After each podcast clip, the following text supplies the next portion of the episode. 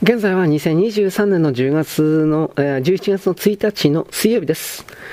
すでにこの時、チベット風邪ウイルスはスピードアップされた国際交通を通じてほとんど全世界に種を植え付けていたのである。潜伏期の異様な短さは朝ある集団に1人の患者が発生すると夕方にはその集団のほとんど全員がインフルエンザ症状を停止出したというボンベイの学校からの報告によって分かった。とすれば潜伏期間はわずか十数時間ということだ。今まで最も短い潜伏期間は1918年から19年の大流行期に24時間が報告されているだけである。普通なら48時間内外だ。この異様に短い潜伏期間はそれだけウイルスの増殖力が強いことを示していて従ってそれだけ伝染性が激しいことを示している。ということは、ほとんど毎年大小の規模で繰り返されている各種のタイプのインフルエンザに対して、これは全く新しい型の人類のほとんどが免疫性を持っていない新種のウイルスということだ。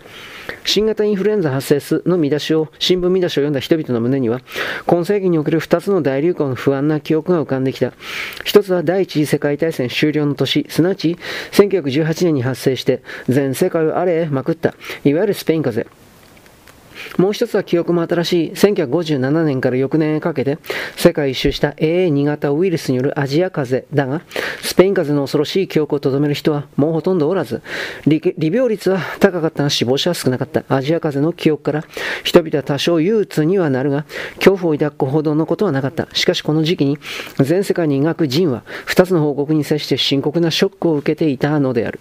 一つはイタリア国立研究所で分離されたこのチベット風邪ウイルスが、あの1918年のスペイン風邪ウイルスと毒性において匹敵しながら全く新しい A マイナス型と呼ばれるものであること。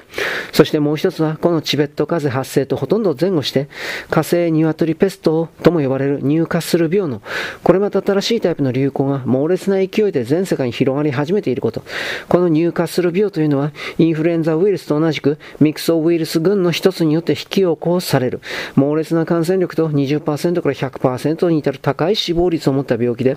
特にメス鳥はこれにかかった途端ほとんど産卵が止まってしまう。そしてこの時期に医師たちを愕然とさせたのは、その冬世界各地のおたふく風の流行と重なり合うように、あちこちで発生しかけていたこの家畜の伝染病が、春とともにこれまた全世界に蔓延の兆候を見せ始めていることだった。春とともに普通なら若干下がるはずの鶏卵相場が、むしろじりじりと上がり始めた。そればかりではなく、各地養鶏場から送られてきた報告を慌てて累計してみて、厚生省の貿易担当者は思わず戦慄した。フラン期にかけられた受精卵のうち、発育途上の死亡卵の数が3月中頃から急に上昇し始めているんだ。これは何を意味するのか答えは簡単である。新種インフルエンザ大流行に備えて、ワクチン製造のためにぜひとも確保しなければならない数百万個の受精卵が入手困難になってくるのだ。これがな、阪大微生物研究所の梶教授は、顕微鏡を覗きながらつぶやいた。これはいかん。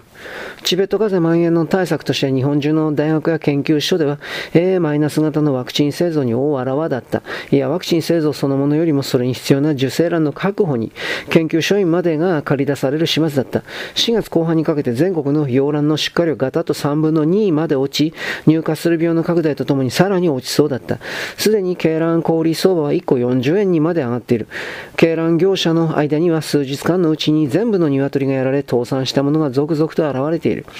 政府は鶏卵の海外輸入を考えていると発表したが、すでに入荷する病はヨーロッパ、アメリカにも発生して世界中がインフルエンザ対策に動揺しているので、輸入どころの騒ぎではなかった。おまけに今度の新種入荷する病では家畜の産卵が止まるばかりではなく、おそらく初期感染によって免疫性を獲得したと思われるメス鳥の卵も、ほとんど死亡卵か、羽か途上4日目ぐらいで死亡してましてしまうものが多いのだ。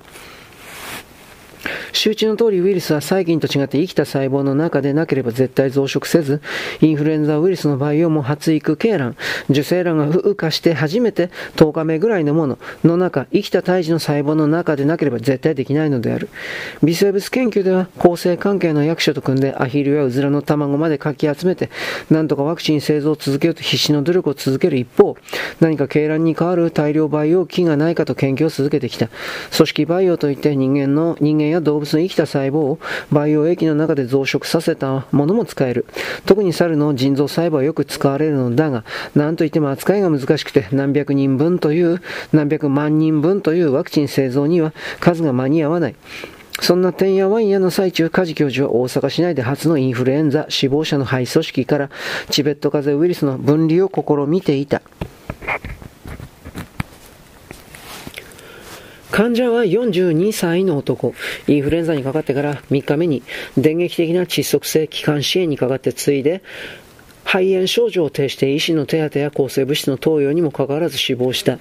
チベット風邪は特にアジアにおいて異様に死亡率が高くて、場所によってはほとんど当人の自覚症状もなしに死亡した例さえあるとの報告を受けていたので、梶教授は大阪市内のこの A- 型ウイルス感染による最初の死亡者に注意を向けた。死者は身体強健の会社員、身体各機関にもこれといった障害はない。その肺組織をすりつぶし、細菌ろ過装置をつけた超遠心分離器にかけて雑菌をろ過する。その無菌露液を摂氏37度の培養液の中で増殖している日本ザルの腎臓細胞に移して48時間後に人の血液を用いて血球凝集反応を調べる。もしインフルエンザウイルスが生きた細胞の中で増殖して 1ml あたり100万個を超える数に達していればそこに過強反応という現象が起こって血球が凝集する。培養液を何段階にも進めておいて血球をどの程度まで凝集する力があるかを調べるわ。どのくらいの数のウイルスがあるかわかる。それそれからあらかじめ20日ネズミに感染させて、その血清の中にできている A- 型抗体を混ぜて、その中和作用を調べるのだが、まだそれ以前の血液凝集反応測定の段階で、教授は培養液だけではなしに、腎臓細胞そのものにも血液を摘化してみた。その液を顕微鏡で覗いた途端に教授の口から思わずそのつぶやきが漏れたのである。これはいかん。どうしたんですの？研究室にほんのアルバイトという形で手伝いに来ている、まだ入りたての女子学生が振り返った。血球付着が起こってる。赤い頬をした小娘が背後から教授の手元を覗き込んだ。それがどうかしたんですか？娘は無邪気な口調で言った。インフルエンザウイルスって血液を凝縮させるものでしょ？単なる凝集やない。付着だ。覗いてみ腎臓細胞の表面に血球が吸着しとるやろ。ほんまやわ。娘は顕微鏡のアイピースを覗きながら面白そうに言った。つまりこれはやな、A- ウイルス型や脳って HA ウイルス型の特徴や。HA 型と娘は口を尖らせた。そんな方のウイルスがいるんですか？知らんのか？パラインフルエンザと呼ばれる風邪の病原体やこの群れのウイルスの一種は1953年に日本の東北大で初めて発見されとる。仙台ウイルスとかインフルエンザ DA 型とか呼ばれとるのがそれや。DA 型？小娘は目を丸くした。インフルエンザって A と B だけじゃないんですか？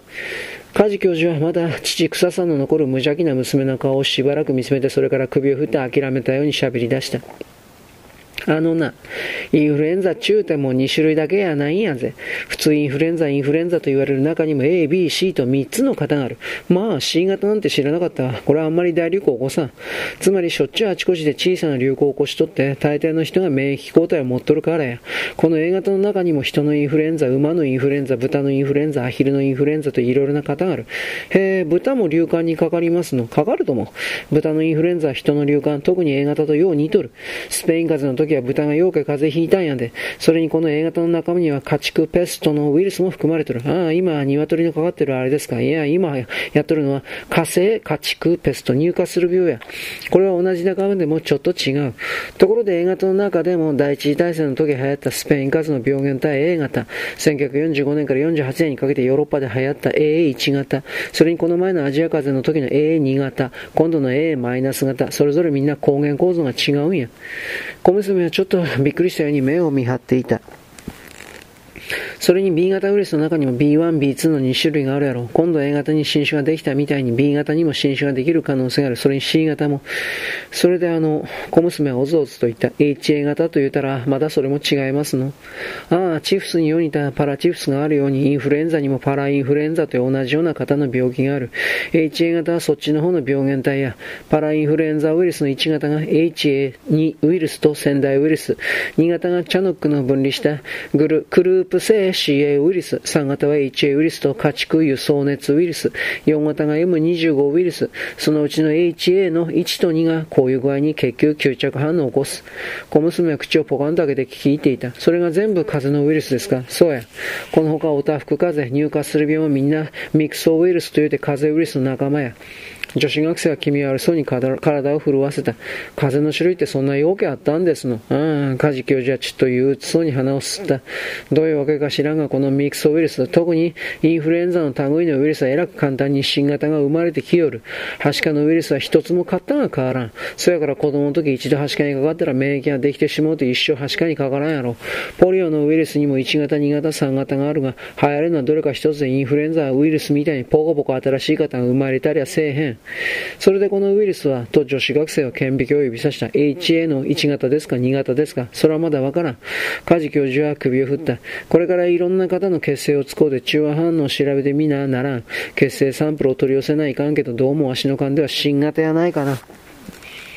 いややわ、この小娘は泣きそうな顔した。また別の風邪が流行るのかしら。パラインフルエンザは大抵子供に重い窒息性の気管支炎肺を、うん気管支肺炎を起こすもんやが、これは A 年した大人がやられるさかいな。A マイナス型と混合感染することはあるんですか？あるやろな。梶教授は言った。A1 型、A2 型と両方かかっとったという例も相当あるからな。こいつの伝染性が強くて死亡率が高いとなるとえらいこっちゃで、A マイナスのワクチンと HA 型のワクチンの両方こさえななら、ワクチンはそれぞれ全く効き目が違うからな。小娘はくしゃみをした。この子はアレルギー性のカビに対してと違うかなと教授は思った。カビに対しての人間の中には病気の話を瓶に入り際にわたってしてやると話を聞いただけでそれにそっくりの症状を起こす者がいるからである。